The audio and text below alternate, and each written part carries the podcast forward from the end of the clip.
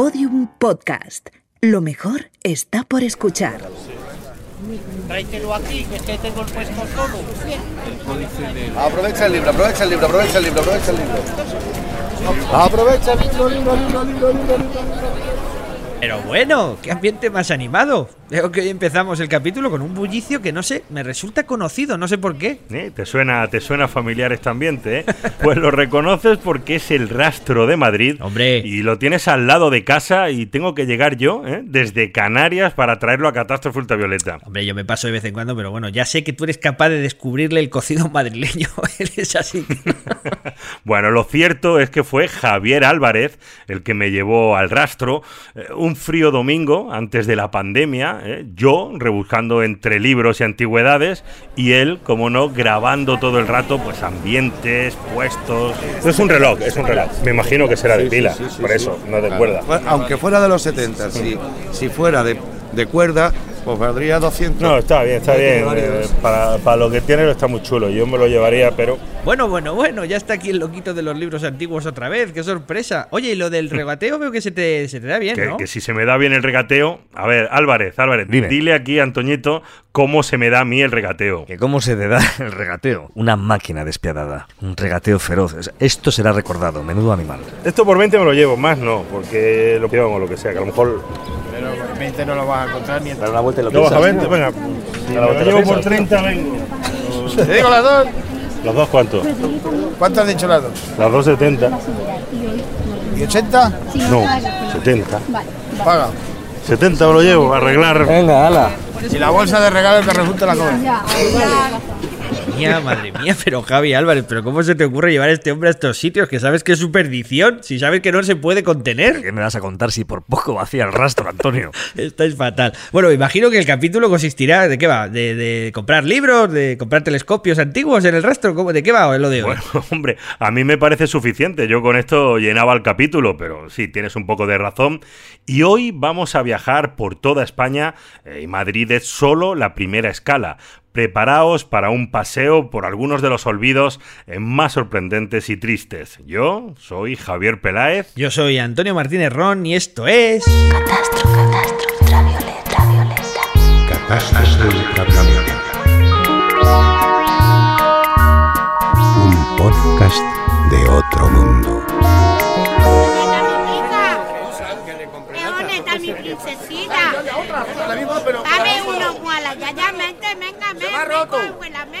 Y la razón de visitar el rastro de Madrid, eh, además de satisfacer pues, mi deseo y mi enfermedad de coleccionista, era ponernos en situación para conocer eh, esta primera historia de olvidos. Es la historia de dos cazatesoros nacionales, dos tipos que hicieron de su pasión por buscar antigüedades su forma de vida. Bueno, pues somos eh, David Barros y César Calavera, eh, dos amigos y socios. Comercialmente somos Calavera Barros, sencillo, ¿no?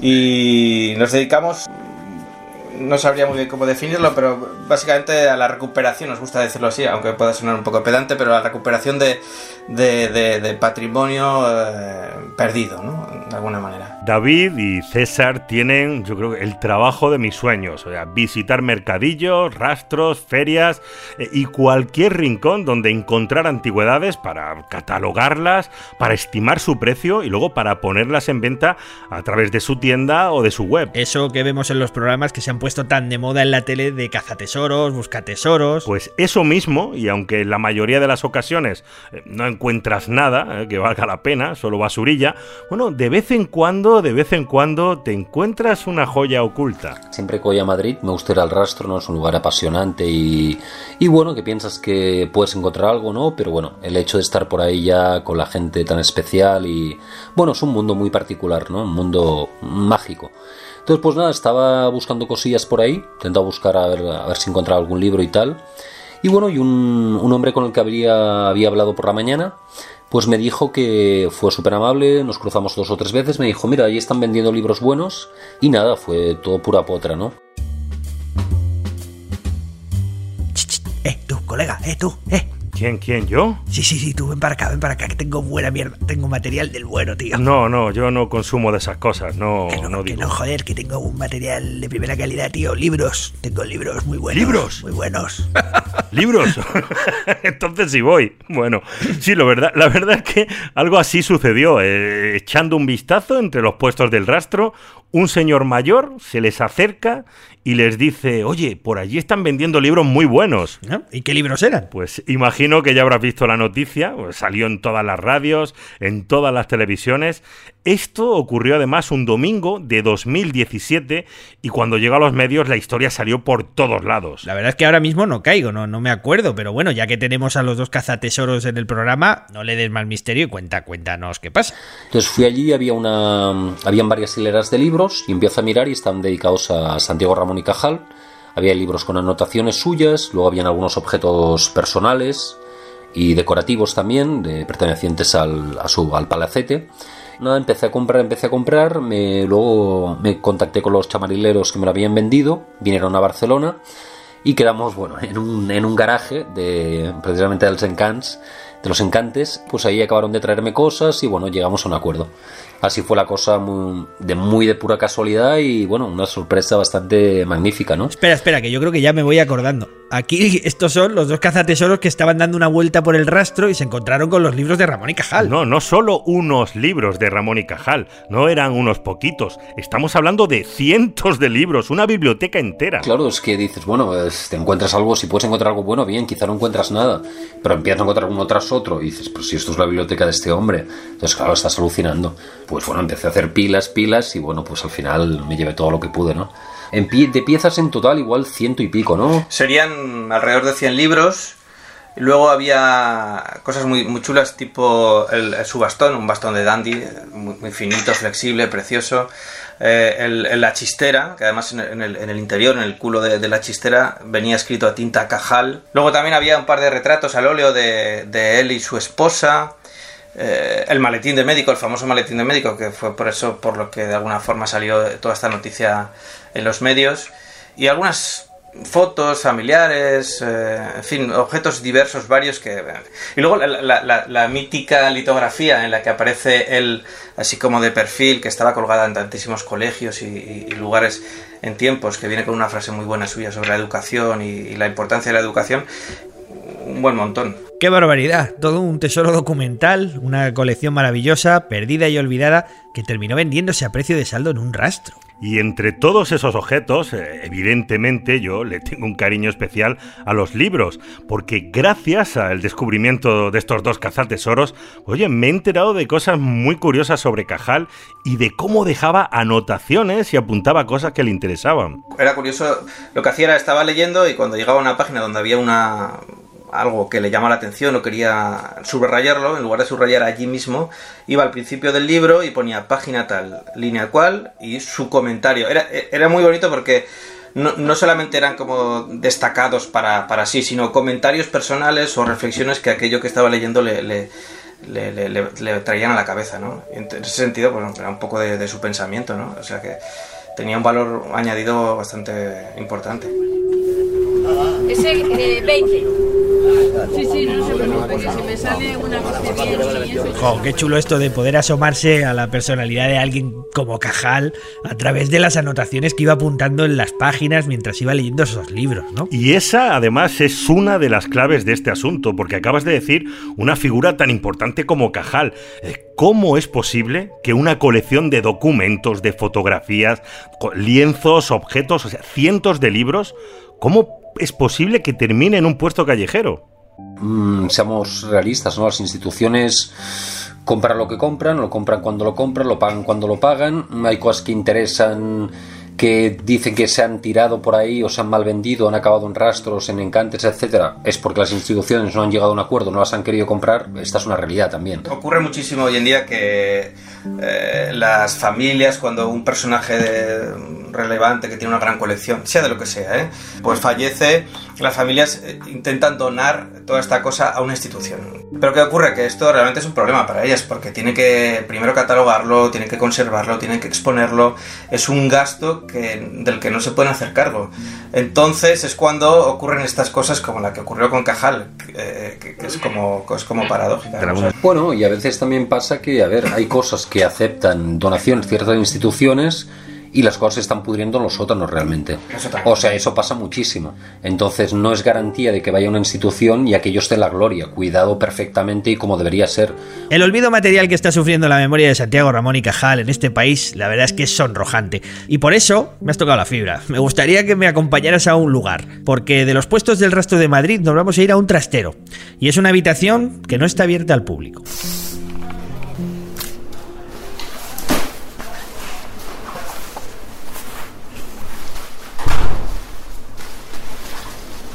Ah, ya la tienes, vale, pensé que era más complicado. Sabes que a veces en, los, en las administraciones pedir una llave es para cinco personas, pedir.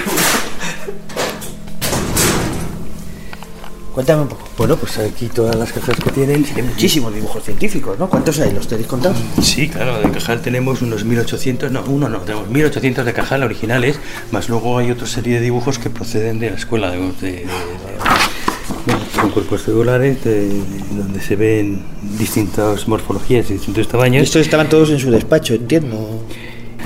Estos eh, estaban en su laboratorio sí, la verdad es que estaban repartidos por todos los lados. También este es muy típico. Estaban en su despacho, estaban en su casa, estaban en muchísimos sitios.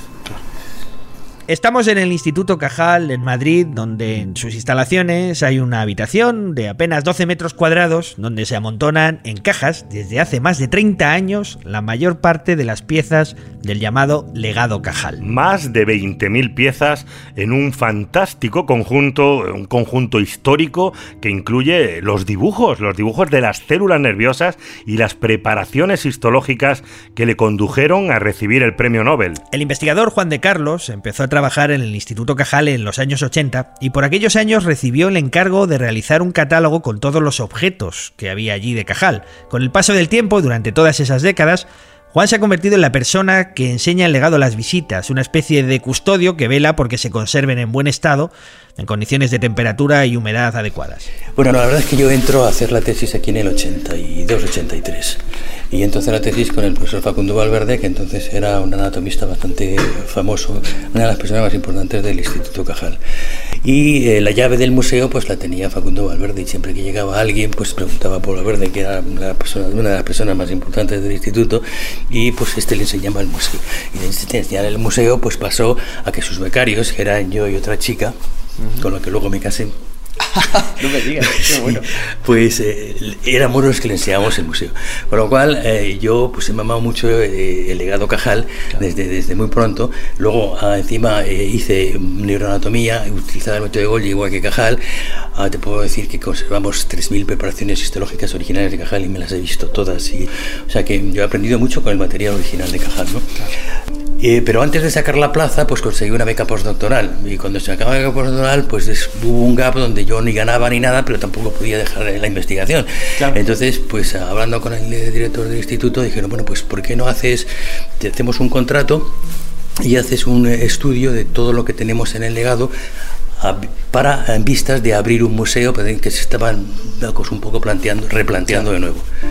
Juan de Carlos tardó cinco meses en hacer ese primer catálogo eh, de todas las piezas del legado Cajal y terminó el informe en 1989. Pues bien, desde entonces las piezas siguen guardadas en cajas a la espera de que las autoridades españolas, oye, pues se animen de una vez por todas a buscarle un sitio público más adecuado. Recordemos que estamos hablando de un legado de documentos históricos que la propia UNESCO ha declarado bien de interés internacional para su protección. Bueno, yo te estoy viendo que te estás calentando, Es ¿eh? que, O sea, es que, tranquilo, es ¿eh? que no es para Todavía menos. queda. No es para menos, Javier, no es para menos. Eh, donde sea Museo Cajal, perteneciente al Instituto Cajal, aunque físicamente esté en Esto, otro esto sitio. es un escándalo. O sea, en ningún otro país del mundo una figura. de la- Efectivamente. Cuéntame esto porque realmente. Bueno, me parece es un escándalo, es un escándalo.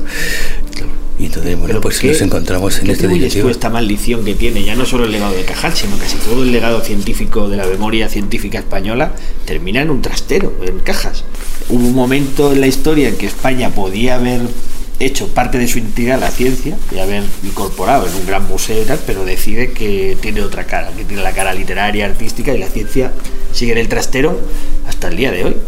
Sí, sí. O sea, ¿Y eso por qué? No, pues no te puedo decir, no interesa, porque cuando ocurrió lo de la casa, fíjate, si el, si el Estado se hubiese interesado por la casa de Cajal, la casa de Cajal podría haber hecho un museo increíble, en su propia casa, pero no le interesó.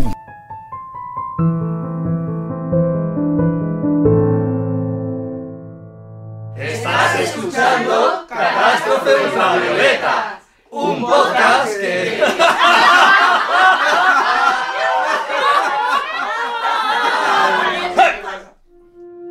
Seguimos en Catástrofe Ultravioleta, un programa de Podium Podcast en la cadena Ser con la colaboración de la Cátedra de Cultura Científica de la Universidad del País Vasco y de la Fundación Euskampus. Y hemos tenido que hacer un pequeño parón, os lo digo porque Antonio estaba enfurecido. O sea, es que ¡Esto estaba. es un escándalo! Míralo, es que- escuchadlo. ¡Un escándalo! ¡Injusticia! ¡Injusticia! Bueno, venga, tranquilo, tranquilo, respira que ya pasa, ya pasa, ¿eh? Si es que no puedo, no puedo con estas cosas. Y te explico por qué. No, no solo fui a ver las cajas donde se guarda el legado Cajal, aunque podríamos decir que casi que se esconde, ¿no? También contacté con Santiago Ramón y Cajal Agüeras, catedrático y médico del Hospital Valdebrón de Barcelona, que como puedes imaginar por su nombre, además es sobrino bisnieto del premio Nobel. Esto es lo que me contaba. No sé si, ya, si es vergonzoso o es, es, es un absurdo tal, ¿no? El que no haya en este país un museo de neurociencias con Cajal y su escuela, ¿no? No solamente como para mantener todo su legado, que es enorme, ¿no? Sino también como escuela de formación para nuestros estudiantes, jóvenes, visitantes extranjeros, estudiosos. Hay un potencial impresionante que no hemos sabido explotar. Pero es que también hablé con Fernando de Castro, que es investigador del CSIC y que además es nieto del conocido discípulo de Cajal del mismo nombre, Fernando de Castro. Yo lo tildo esto de literalmente delito de lesa patria. Es muy grave para el legado Cajal, para el Instituto Cajal, para el CSIC, para la ciencia española, para la sociedad española y para el conjunto de la ciencia mundial y de la humanidad. Pero no me paré ahí, no, no, no, no. También hablé con el historiador Juan Pimentel y él coincide. Todo el mundo entiende que esto es un auténtico despropósito. El trato que se le ha dado al legado Cajal y la falta de un espacio para este santón de la ciencia española es el ejemplo máximo de un, de un muerto que está mal enterrado o que está indebidamente recordado, ¿no?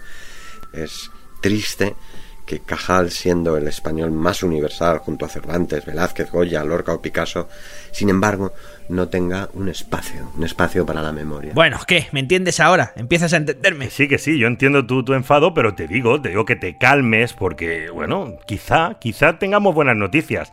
A finales de febrero de este año 2020, el ministro de Ciencia y de Innovación, Pedro Duque, anunciaba esto en una rueda de prensa. Les anuncio también que en esta legislatura tendremos un proyecto de Museo Cajal, el nuevo Museo de Ciencia y Tecnología con una parte dedicada a Santiago Ramón y Cajal, el padre universal de la neurociencia. Nuestra intención es darle el protagonismo que merece al legado del mejor científico de nuestra historia.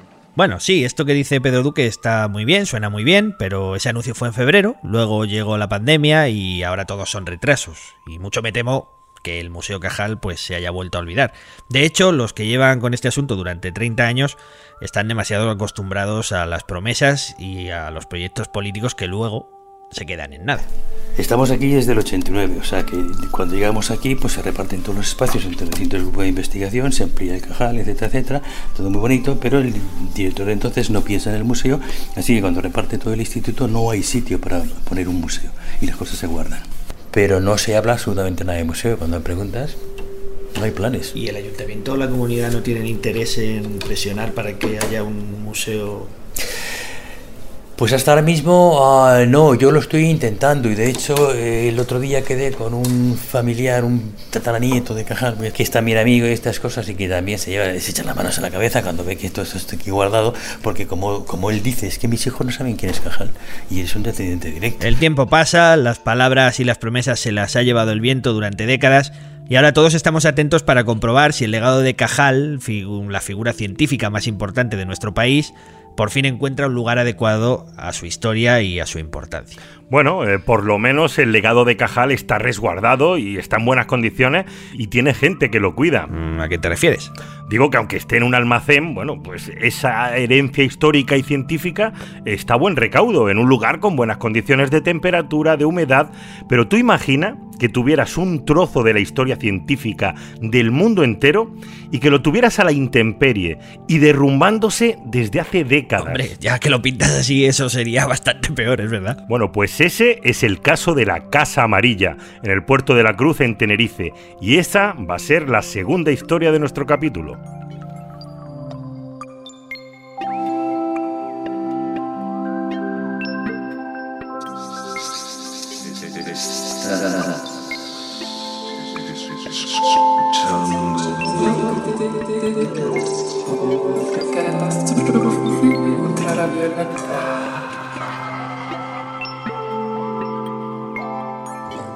Un podcast de otro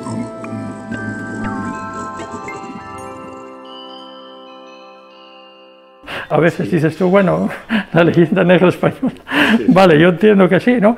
Pero que hay cosas de estas, de, de una dejadez tan salvaje. Lo, lo, de aquí es que no tiene nombre ya esto, lo de la Casa Amarilla no tiene nombre. Años y años y años y Pero hacemos. Y entonces, claro, eso ha pasado por tantas vicisitudes y luego, claro, toda, todo el rollo legal ha sido, bueno, una cosa muy, muy liada. Seguimos en Catástrofe Ultravioleta y nos trasladamos a Canarias para descubrir un pequeño edificio, una casa de paredes amarillas con una historia que abarca todo un siglo y que incluye disputas legales, espías en plena guerra, chimpancés apilando cajas, psicólogos alemanes. Madre mía, pero si todo esto parece una serie de suspense. Pues tendría mejor guion que alguna de las que he visto últimamente, porque deja que te presente al guía que nos va a seguir en esta historia. Pues soy Alberto Gerancio Menéndez, coordinador de didáctica y divulgación de la Fundación Canaria Orotava de Historia de la Ciencia. Y bueno, por comentar un poquito dónde enmarcar esto de la Casa Amarilla, dentro de la propia fundación, yo lo marcaría dentro de, proyectos que nosotros llevamos haciendo hace pues, prácticamente 20 años, ¿no? en particular proyectos de digitalización que tienen que ver con expediciones científicas que han pasado o venido a Canarias. La Fundación Canaria Orotava de Historia de la Ciencia lleva más de dos décadas realizando un trabajo impresionante, eh, poniendo a disposición de todo el público una gran cantidad de documentos, de archivos, de diarios, incluso libros completos de las expediciones científicas más importantes que han pasado por las islas. Además, realizan un montón de actividades de divulgación y como puedes imaginar, también se han implicado en los últimos 20 años en la defensa de, del patrimonio científico olvidado. Un patrimonio que en muchos casos no solo está olvidado, sino que además está prácticamente destruido. Vamos a empezar por el principio. En la década de 1910, la Academia de Ciencias Prusiana acoge una iniciativa bastante curiosa, un proyecto pionero y único en la historia. La idea de los científicos alemanes era abrir un centro de estudios sobre fisiología y comportamiento animal, especialmente de primates antropoides. Hoy en día existen ciertos institutos de este tipo, pero esta era la primera vez que alguien proponía algo así en la historia. ¿Y cómo termina ese centro en Tenerife? Se estará preguntando la gente. Bueno, pues la elección en realidad era lógica. Si, si leemos la propuesta original en aquel año 1910, buscaban y te leo, un lugar al que se pueda llegar desde Europa en poco tiempo, pero sin alejar demasiado a los monos de la zona subtropical, llevándolos demasiado al norte. Y Tenerife era la opción perfecta, porque estaba muy bien comunicada con Europa y tenía el clima perfecto para los chimpancés.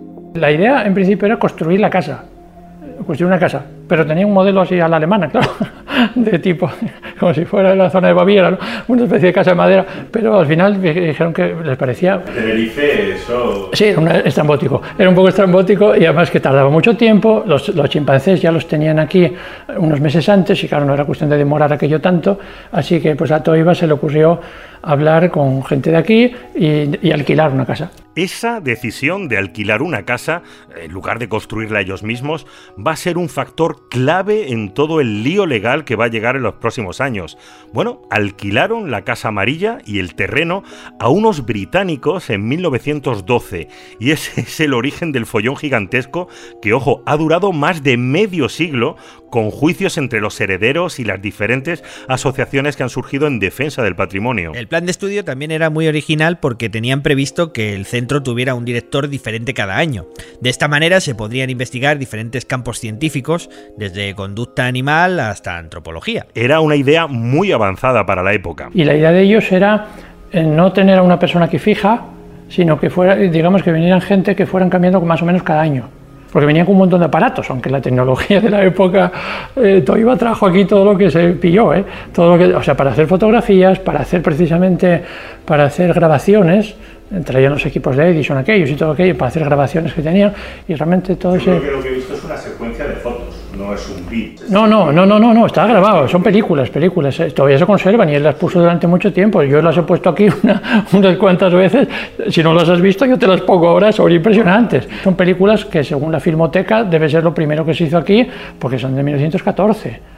Y las primeras que cuando yo me recuerdo alguna vez que vino a la Filmoteca Canaria, traía cosas, yo qué sé, de las canteras o algo así, del año 15, 16. Bueno, esto es anterior incluso. Las primeras imágenes de cine que se realizaron en Canarias, pues se realizaron allí, en, la Casa Amarilla, para grabar los estudios y los juegos con los chimpancés. Eh, además, están en YouTube, así que fácilmente las podéis encontrar. Yo las he estado viendo y la verdad es que no solo son grabaciones históricas, sino que tienen un valor científico muy interesante. Lo que, lo que está por ahí, que yo, nosotros lo sacamos de una de las... De lo, una versión más o menos limpiada y eso, ¿no? A posteriori, de una de las universidades alemanas, son unos 11 minutos. 11 minutos, que son en trocitos, ¿no? De cada uno, como 5 o 6 experimentos, el, apila, el apilamiento de cajas, el, el, famoso sultán cogiendo, ¿no? Con un palo arrastrando la comida y todas esas cosas, eso está filmado y es un documento realmente impresionante. Además, también fueron pioneros en el trato a los animales de estudio. Los investigadores alemanes querían evitar las jaulas y las pésimas condiciones de los zoológicos de principios de siglo.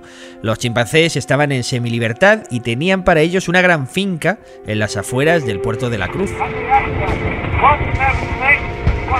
Pero entonces llegó la Primera Guerra Mundial, nos encontramos en 1914 y todo se va a complicar. Eh, Wolfgang Keller, que era el director en esa época, eh, no pudo salir de la isla debido a la guerra y a partir de entonces ya fue imposible ir cambiando de directores. Keller se queda como encargado permanente de la estación de antropoides de Tenerife y bajo su dirección van a realizarse algunos de los trabajos y estudios más importantes de la historia de la ciencia y la psicología. Cientos, eh, por no decir miles de artículos científicos citan o se basan en los descubrimientos de Keller en la Casa Amarilla. Además, el nuevo director continúa con los estudios del lenguaje, pero también añade otras investigaciones sobre facultades de percepción, resultados de inteligencia, expresiones de emoción, sentido del tiempo, uso de herramientas. Estamos en plena guerra y la estación mantiene una actividad científica increíble, pero todo aquel tejemaneje de alemanes haciendo eh, cosas raras en aquella Casa Amarilla, eh, llenos de tecnologías extrañas, oye, las autoridades españolas y los vecinos empiezan a sospechar que ahí se está cociendo algo muy sospechoso. En la isla él se podía mover bien y, hombre, es verdad que hubo que los acusaron de espías, de que si era un espía, de que si daban comida a los submarinos alemanes, de que si tenía una cosa de, de, de radio donde transmitía, porque se veía en la casa como una, que, que era el enganche a la, a, la, central eléctrica, pero bueno, en fin, se lo sacaron de, entonces claro, lógicamente en ese contexto bélico, mandar la correspondencia tenía que mandarla con escrita en español e inglés, eh, con, con seudónimo. bueno, sí, tuvo sus problemillas, pero bueno, él siguió trabajando aquí, ¿no? Los científicos alemanes de la Casa Amarilla superaron todos estos problemillas de la guerra y estuvieron desarrollando una gran actividad de investigación durante casi siete años. Después, la casa regresó a manos de los herederos y más tarde a los siguientes herederos. Durante 80 años, la casa volvió a ser una casa normal, bien conservada, sin problemas. Y la casa no, no, tuvo ninguna historia especial. De hecho, bueno, yo te enseñaba antes la, foto esta que veíamos ahí hasta el año 93 la casa no dejaba de ser una casa terrera normal y corriente, en perfectas condiciones, hay que decirlo, en un momento determinado, pero claro, el problema quizá es el sitio donde estaba ubicada, ¿no? En esa época. Es decir, la expansión, digamos, de los chalés y de, y de, los, y de los hoteles, sobre todo, ¿no? de los hoteles que había en esa zona, hacia la zona del Rincón, en el puerto, pues era una zona muy golosa para, para construir, evidentemente. Bueno, pues después de todo esto, de todo lo que ha pasado esta casa, ya centenaria, después de ser un centro avanzado de psicología animal, después de proporcionar la primera grabación de cine en Canarias, después de pasar la Primera Guerra Mundial con sospechas de, de espionaje, bueno, después de todo eso, llega la Guerra Civil Española, la Segunda Guerra Mundial y la casa sigue perfecta. Estaba en magníficas condiciones. Sí, sí, además podéis buscar fotos de, de, la casa en la década de los años 90 y veréis que estaba preciosa, entera y de repente llega un giro inesperado en esta historia, el mayor giro de todos. ¿Cómo se puede derrumbar eso tan rápido? Bueno, no es que lo derrumbaron, es que lo tiraron los propietarios, o sea, no es que no se derrumbó, la casa no cae sola, así, es decir, parte del techo y parte de las paredes la, la tiraron, la tiraron de ellos mismos en el 94 Eso fue así. O sea que los mismos propietarios derrumbaron su propia casa. Pero, pero ¿qué sentido tiene? ¿Por qué lo hicieron? Esto es que es algo realmente alucinante, pero claro, era la década de los 90. El boom inmobiliario había revalorizado muchos terrenos que antes estaban alejados. Y unos años antes, además, surgió una asociación, la Asociación Wolfgang Keller, que empezaba a luchar por recuperar ese, no sé, ese tesoro histórico. Pues cuando los dueños vieron que una asociación de recuperación histórica empezaba a alzar labor y empezaba a moverse. Ah, no, me, no me cuentes más. ya me imagino la barbaridad, ¿no? La pena. Destruyeron ese lugar histórico para intentar aprovecharse, ¿no? De la burbuja inmobiliaria. En este caso, pues él empezó ya a mandar requerimientos de que, de que aquello era importante, de que había que conservarlo y tal. Y entonces yo no sé si los propietarios pensaron que el negocio se les iba de las manos o lo que fuera, y ellos mismos empezaron a tirar la casa. Y, y tuvieron que llamarles la atención para que, para que pararan de tirarla. Ya en aquel momento se empezó a considerar desde el punto de vista legal que aquello podía preservarse de alguna manera, pero los propietarios nunca han hecho nada por eso. Han, han, han dejado que la casa ya, si ellos empezaron tirándola, que se fuera cayendo ya, por decir así, ¿no? Y, y eso durante muchos años. Toda esa especie de culebrón legal pues ha, ha, durado 25 años, ¿no? En Catástrofe Ultravioleta, oye, intentamos no meternos a explicar cosas legales, porque suelen ser un rollazo, pero es que en este caso, en estos 25 años de juicio, ha pasado cosas tan surrealistas que tenemos que hablar un poco. Más surrealistas que todo lo que hemos contado ya. Pues sí, atento porque lo que viene es de traca.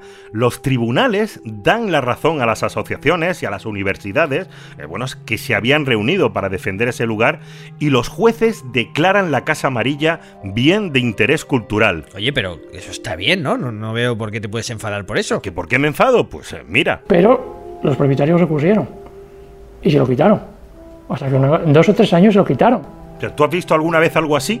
¿Tú has escuchado alguna vez que declaren un sitio patrimonio histórico y que a los dos años o a los tres se lo quiten y le quiten esa protección? Vale, vale, Javi, que ya veo que te estás calentando tú también no ahora. Es posible, hombre, estar 25 años de juicio y rejuicio y recursos y leches en vinagre para que luego nah, no solucionen nada. Es un injusticia.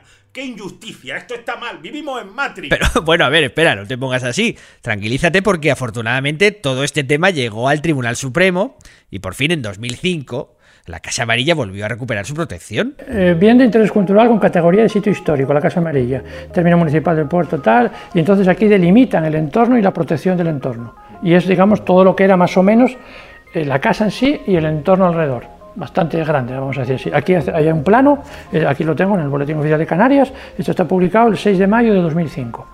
Y aquí ya queda recogido la delimitación, las zonas y todo eso perfectamente y tal. ¿Tú crees eso? ¿Tú crees que ya está? ¿Crees que ya está solucionado? Hombre, si eso fue en 2005 y estamos grabando esto a finales de 2020 y si la Casa Amarilla sigue en escombros y derrumbándose, Oye, pues si las cuentas no me fallan, yo diría que han pasado 15 años sin que nadie haga nada, ¿no? Exactamente, 15 años y nada. Mira, uno puede entender que los propietarios, oye, pues pongan todas las trabas legales que puedan, durante el tiempo que puedan, pues son los propietarios. Pero desde que la Casa Amarilla fue ratificada y protegida como patrimonio de interés histórico, han pasado ya 15 años y la pelota sigue estando en el tejado de los políticos. Durante todos estos años los planes se han sucedido, los partidos políticos han ido pasando por el gobierno, las administraciones han ido cambiando, pero nada, la casa sigue cayéndose a trozos y ya apenas quedan algunos cimientos y, y, y, poco más. ¿no? Y oye, no será porque no hay gente apoyando y exigiendo que se haga un poco de esfuerzo por reconstruirla y convertirla en un museo. O incluso la Facultad de Psicología presentó un proyecto para rehabilitarla como centro de investigación en neurociencia. O sea, un montón de, de asociaciones, de universidades, ojo, e incluso personajes científicos de talla mundial. Hello, I'm Jane Goodall. And I'm speaking to you from Tanzania's Gombe National Park, where I began observing wild chimpanzees in 1960. I think it would be really sad if Casa Amarilla, the research station where Wolfgang Kohler did all his early work, was destroyed. It would be fantastic if it could be preserved as a museum. It would be even more exciting if attached to that museum could be a sanctuary for the little orphan chimpanzees who are still being smuggled out of West Africa into Spain and the Gran Canarias.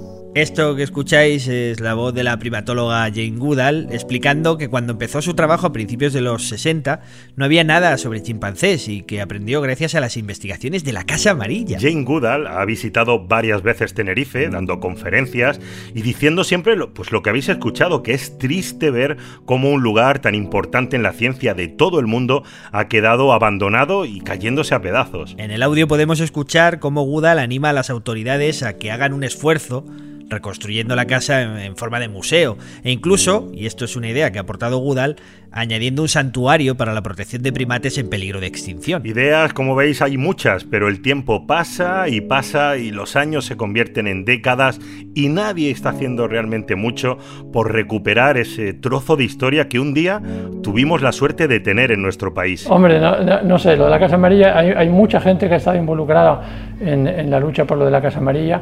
Eh, como decíamos, parece un poco alucinante, alucinante en un país civilizado, digamos, en cualquier sentido, que se tenga una mínima de sensibilidad con una cosa que en la historia de la ciencia en Canarias ha sido única, absolutamente única, en Canarias y en España y demás, ¿no? que es conservar algo que en la historia de la ciencia ha sido fundamental. No hay otra cosa que yo no he encontrado otra cosa que, tenga parangón con esto. Vale, Humboldt estuvo aquí siete días y fue importantísimo, pero esta gente estuvieron siete años, por Dios. Esto hicieron experimentos que son, son claves en la historia de la psicología que los cita todo el mundo es un poco de vergüenza. Yo tengo por aquí todavía un articulito de, un señor de la, de la Sociedad Americana de Psicólogos que se viene a pasar las vacaciones aquí a ver la famosa casa de Keller, ¿no? que, él ha leído en todos sus libros y no sé qué, lo cuenta y lo, publica. Yo lo tengo por aquí en, hace unos poquitos años.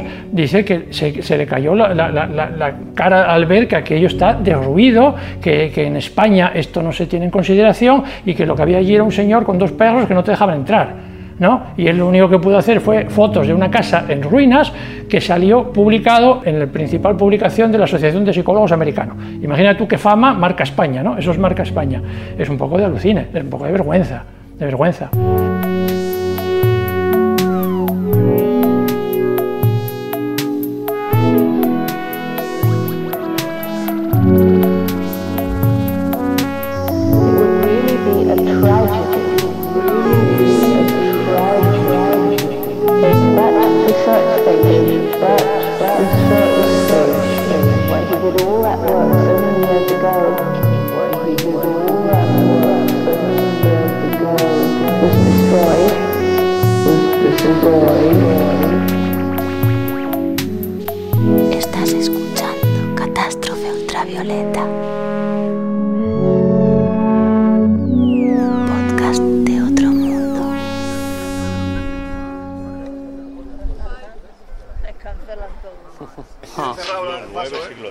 Está cerrado el paso. Nos vamos a Albaola. No se puede, no se puede. Albaola, eh, las visitas en motora. ¿Hemos quedado con ellos? Sí, habla, habla con ellos. Ah, vale, vale, vale, vale, vale. Sí, hemos quedado a las 12 con ellos. Ah. Eh, pero no, no intentéis por aquí. No, vale, vale, no, no, no. ¿Y qué pasa? Yo, ¿Qué, voy a, ¿Qué, ha pasado? ir sacando. ¿Qué ha pasado? Desprendimientos que hubo Joder. y, pues bueno, pues al final hasta que no sale un estudio técnico... Vale, vale, o sea, vale, pues les voy a llamar y... Vale, vale, o sea, tenemos que coger la, el barquito. Habla con ellos, sí, porque vale. ya han Sí. contactado con la motora Sí. también para que todo sea, incluso ellos ahí de trabajo saldrán con motora. Vale, vale, de acuerdo. Joder. Los des- ¿Ves que aquí los desprendimientos... Sí, sí, son bastante frecuentes. Aquí yo creo que ya ha salido la vegetación, pero se suele ver hace no mucho hubo uno así, ¡fua! se veía toda la arenisca cruda y fresca, recién desprendida. Viajamos a Pasaya, a Pasajes, en Guipúzcoa, donde se encuentran unos astilleros eh, muy peculiares, unos astilleros únicos, la factoría marítima Albaola. Oye, y eso de que no podías pasar porque había desprendimientos, me he quedado con la intriga. ¿Qué pasó? Bueno, para entender bien esta última historia hay que también conocer el lugar. Pasajes o Pasaya en euskera es un municipio muy curioso. Lo componen cuatro pueblos que se asientan sobre la ría del Oryazum y en ese entorno la naturaleza ha creado una bahía natural eh, perfecta para albergar un puerto, rodeado de riscos, de paredes de piedra. Hay un canal fluvial, casi un desfiladero, que conecta el puerto con el mar Cantábrico. Ah, vale, claro. Entiendo entonces que de vez en cuando hay desprendimientos desde las laderas, ¿no? Que impiden el paso. Pues exactamente, un día antes de mi visita, el camino que conduce a esos astilleros había sufrido uno de esos desprendimientos y no era seguro ir por allí. Pero afortunadamente, como es un astillero, pues oye, podemos irnos en barco. Oye, y en el audio me ha parecido escuchar una voz de alguien conocido y apreciado. No fuiste solo, ¿no? No, no, la compañía también ayudó para que aquel día terminara siendo uno de los viajes más geniales que he hecho nunca. Me acompañaban el periodista Ander Izaguirre y, oye, uno de nuestros patrocinadores para terminar, el catedrático don Juan Ignacio Pérez. Hombre, si querías darme envidia, pues yo creo que lo estás consiguiendo. Seguro que comisteis mal, ¿no? No, comimos muy mal, porque además el lugar es que es bonito, la compañía es estupenda y además te voy a decir una cosa, la historia que te voy a contar es increíble. Es la historia de un carpintero que está construyendo un galeón del siglo XVI, una réplica a tamaño natural de la nao San Juan. Este carpintero valiente se llama Xavier Agote y su historia podría ser la protagonista de un documental alucinante. Yo mm, no sé por qué motivo de chaval, eh, pues tenía una fascinación respecto a las embarcaciones tradicionales de madera de los pescadores que yo conocí en el puerto de Donosti. Y bueno, entonces, no sé, me dio por. Me dio por, por. No sé, pues por aprender el oficio. Yo quería, al saber que ya nadie construía los barcos que me gustaban, pues decidí que iba a construirlos yo. Era un oficio que no podía ya aprender aquí, desafortunadamente. Piensa la costa vasca, ¿no? Eh, tan especializada en la construcción naval durante siglos, ¿no? Era un lugar efervesciente, ¿no? Eh, aquí se construían barcos pues a, churros, ¿no? Se hacían aquí los barcos eh, más importantes de la época de los descubrimientos, se hacían aquí. Y nada, todo eso yo fui testigo de su desaparición y entonces, afortunadamente, me enteré que había una escuela de carpintería de Rivera muy buena en, en, el Museo Marítimo de Maine, en Estados Unidos, y ahí fui. Y bueno, fue, fue una gran fortuna para mí porque no solamente cumplí el objetivo de aprender el oficio, eh, sino que ese museo me dio la oportunidad de conocer el concepto, aquí desconocido entonces, de valorización del patrimonio marítimo. De hecho, esos barcos que a mí me gustaban, no tenían consideración de patrimonio en aquel entonces, ¿no? Tú fíjate qué maravilla, ¿eh? Un chaval enamorado de los barcos de madera, eh, es aquellos barcos que se construían en su tierra hace tanto tiempo y que cuando crece se convierte en carpintero de ribera y empieza a construir aquellos barcos que ya nadie construye. Claro, y ahora entiendo perfectamente por qué esta historia está dentro del capítulo de Olvidos. La construcción de esos barcos se ha perdido y se han olvidado oficios y artesanías preciosas que fueron la base de la economía y de la gran riqueza de una región durante siglos. Pues ¿no? precisamente. Y antes de meternos a fondo con la historia de Xavier Agote, oye, vamos a conocer un poco esa región. Ahora mismo estamos en, en, la bocana del puerto de pasajes. Claro, lo que aquí había eran unos astilleros, por lo visto, buenísimos para la época, como era como, en fin, la tecnología puntera de la época, la innovación mayor eh, estaba aquí y en el momento en que se descubre América hay una transformación en la navegación, ¿no? Eh, pasan a necesitar barcos cada vez mayores para, bueno, en fin, por motivos comerciales y para tener bodegas más grandes y bueno, y para hacer viajes más largos y para pasar meses en el mar y no solo por la costa, sino atravesando océanos, ¿no? Entonces aquí hay un boom de construcción, por ejemplo, de galeones de tres cubiertas, como el San Juan que están construyendo ahora aquí en Albaola, que es una réplica de un galeón del siglo XVI. Era muy innovador meter tres cubiertas en un, en un galeón. Xavier Agote dice que esto era la NASA, ¿no? Y que de aquí se mandaban eh, galeones atravesando el Atlántico, pues como si fuera a atravesar el espacio para nosotros, para llegar a otro mundo, que era eh, ese continente recién descubierto para los europeos. Qué buena esa metáfora, me encanta, ¿no? Los vascos eran la NASA del siglo XVI. Los navíos más innovadores eh, que atravesaban el Atlántico se construían allí y eso era como construir naves espaciales, ¿no? En aquel, en aquel tiempo. Toda esa tecnología, todos esos oficios y conocimientos eh, se han ido perdiendo. Y ahora fíjate qué paradoja. Si eres de Euskadi y tu sueño es hacerte carpintero de Rivera, pues te tienes que ir a estudiar a Estados Unidos. Mira, ves que ya hay una trainera negra allí. ¿Ves? Creo que es esa, sí. la que hicieron, en, la que Xavi Agote construyó en Estados Unidos. Ajá. En el, creo que el año 98 hizo una trainera vasca como trabajo suyo. Él estudió carpintería Rivera en Estados Unidos. Oh. Hizo una réplica de una trainera del siglo XIX que luego trajo aquí. Hicieron una navegación por toda la costa vasca de pueblo en pueblo remando. Y eso fue como el primer paso de Albaola, de, de la idea de recuperar el patrimonio naval de una manera dinámica, o sea, no ponerlo en museo, sino echarlo a navegar, ¿no? Y en esa trainera creo que hicieron recorrer... Hay, un, hay una especie de fiebre o de, de, Hay una fiebre de decir, esto es así y se puede hacer y coño, voy a construir un barco y lo hago. Hay un montón de expediciones de esto, Sí. que estos hacían una cosa de balsas. Pues yo hago mi esta Sí, de balsas, para me tiro demostrar que era posible, Sí, ¿no? para demostrar que era posible, bueno, las circunstancias cambian mucho. Pero luego es una idea muy interesante la de esto de que recuperar la historia del patrimonio no es algo que vas a encerrar en un museo, sino que lo vas a aplicar de manera dinámica, incluso la construcción, ¿no? La, la idea de construir una réplica de un galeón les está sirviendo para recuperar oficios que se habían perdido en la costa vasca, obviamente, porque ya las cosas se hacen de una manera más industrial, ¿no? Pero eh, ahora veremos que hay gente, hay cordeleros, hay toneleros, hay Sí, tienen como Una herreros. especie de taller ahí Claro, carpintero. in- incluso trabajan en los bosques, pues en- de Navarra trajeron no sé cuántos robles en un carro. Eh, bueno, quieren recrear un poco cómo se hacían esas actividades para entender también cómo eran los oficios y cuáles eran los Y saberes, el ¿no? tiempo, porque creo que llevan 30 años, ¿no? Sí, bueno, el tiempo también lo están claro, ellos también dicen que eh, hace cinco siglos eran mucho más rápidos porque había una industria en marcha y estaba todo organizado. Ahora es todo, cada paso es empezar de cero, ¿no? El proyecto de Albaola es estupendo, pero yo creo que llega el momento de dejar de hablar del galeón y, y visitarlo, ¿no te parece? Venga, vale, vamos, vamos, vamos. eh, vamos a coger el barquito y en unos minutos nos plantamos en el astillero, eh, que también es un museo, por cierto, el astillero de la Factoría Marítima Albaola. Eh, los arqueólogos cuando encuentran el barco, el San Juan es el barco del siglo XVI mejor conservado que se encuentra en el mundo, es un, es un regalo que sea un barco nuestro, construido en esta, en esta misma localidad de Pasaya, y lo cierto es que, este barco pues, fue sometido a 30 años de investigación por los arqueólogos de Canadá, y entonces, bueno, cuando tengamos el barco en el agua, podremos confirmar las tesis de los investigadores, a ver si hemos acertado, si hay que modificar algo para que el barco navegue mejor.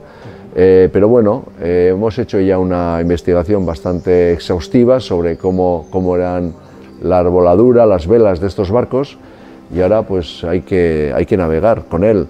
Y es lo que queremos, ¿no? Eh, al mismo tiempo nos servirá para que este barco dé a conocer nuestro pasado marítimo, nuestra historia marítima. En 1978, un equipo de arqueólogos submarinos de Canadá eh, descubre en el fondo de la bahía de Red Bay, eh, en tierras de Labrador, los restos de la nao San Juan que naufragó en aquellas frías costas de Canadá. Los trabajos arqueológicos duraron seis años más y realizaron una labor sin precedentes en esa época, sacando y registrando, una a una, todas las piezas de la estructura del barco, la carga y los objetos que pertenecieron a los marineros, además de una chalupa ballenera que se hundió junto con la nao. Durante las tres últimas décadas, los investigadores y arqueólogos canadienses han estado trabajando en ese pecio, documentando y completando toda la, la información posible, desde los materiales de construcción a las herramientas utilizadas para trabajar la madera. Se hicieron maquetas y se consiguió recuperar la chalupa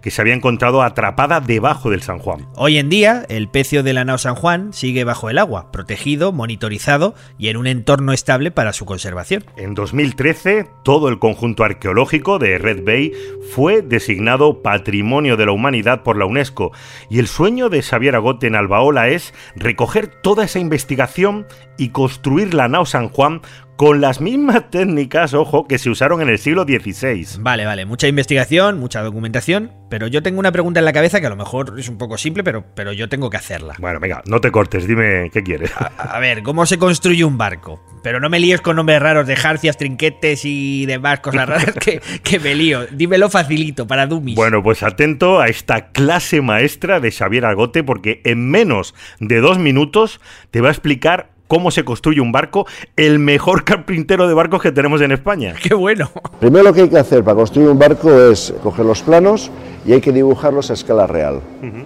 Eh, y de ahí vamos a sacar patrones como de cada pieza, como haría un costurero. ¿eh? Con esos patrones que tiene la forma de la pieza en cuestión, vamos a ir a buscar la madera. Vamos a buscar maderas que tengan esa misma forma. Es un trabajo complejo, ¿eh? porque son maderas que son curvas eh, muchas veces eh, y bueno, hay que ir a conseguirlas uno mismo al, bosque.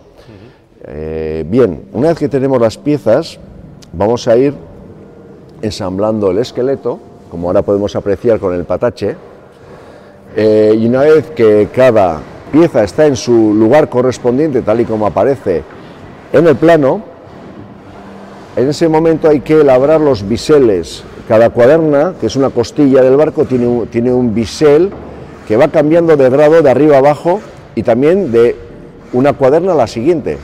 ¿Eh? Es el trabajo tal vez de más precisión del, del barco, que da mucho trabajo. Una vez que tenemos ya todas las cuadernas bien alineadas, ¿eh? que se verifica con un listón, se procede a entablar, que es lo que estamos haciendo ahora. Ahora estáis ya metiendo y luego lo, lo Bueno, una- un- efectivamente, una vez que el barco está entablado, lo que hay que hacer es insertar fibras vegetales entre las tablas, entre los cantos de las tablas, ¿eh? para que el agua, sí, una vez que el barco se eche al agua, se hinche y no, no tengamos problemas de estanqueidad. Y ya está, ya está, así. Ya puedes construirte tu galeón ahí en el jardín de tu casa. Pues, pues esta misma tarde me pongo, que ya sabes que esto es lo mío. Pero digo yo que hemos dado muchos datos, mucha información, pero vamos a subirnos al barco, ¿no? Sí, venga, vamos. Eso es, ay, ay, ay, eso es, sí, mejor. Bueno, seguirme, eh, mirar dónde pisáis, no es peligroso, pero es una zona de trabajo y eh, estar un poco atentos. Vamos.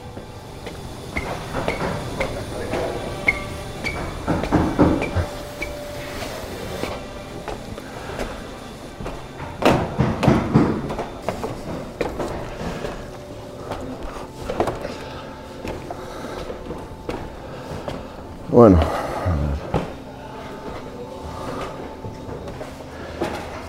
Bueno, vamos a subir a bordo.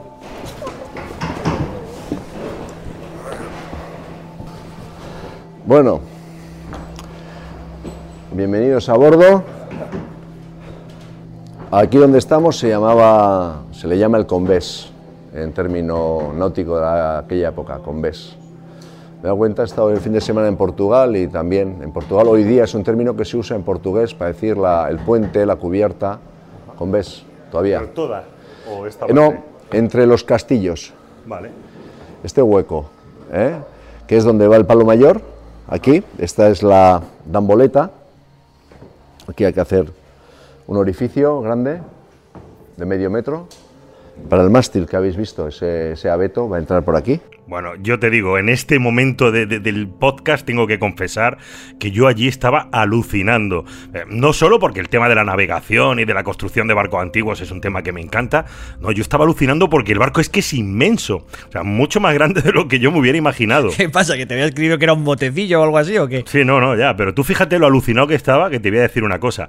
Cuando entras en el astillero, pues te encuentras allí trabajando en un bote, en un patache, que mide, pues nada, unos 20 metros. Y yo estaba diciendo, wow, ostras, tío, qué pasada. Y claro, llega Xavier Agotti y me dice, espera, espérate, si este no es el barco grande, que cuando lo veas... Bueno, ya, tú estabas flipando con un bote y todavía no habías visto el galeón. Qué bueno.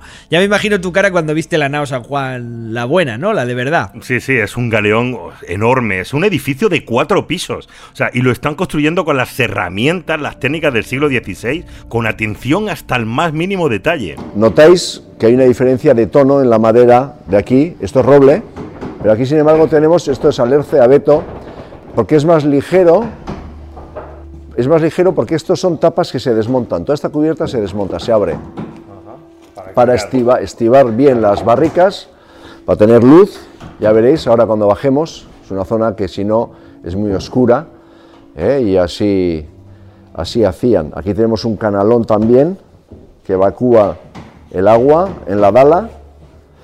Eh, muy interesante, son datos obviamente arqueológicos que nos permite saber pues, cómo evacuaban el agua de- del Convés, del puente. Bueno, y ahora dice que vais a bajar. Sí, sí, la Nao San Juan fue, como hemos dicho, la primera en incorporar tres cubiertas.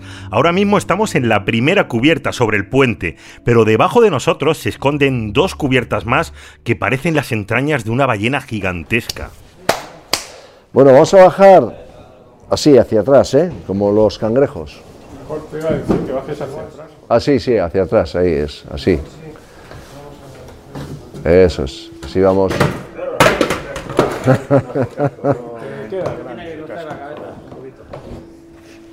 Bueno, venga, vamos así, para no caernos en estas escaleras tan empinadas. ¡Uah!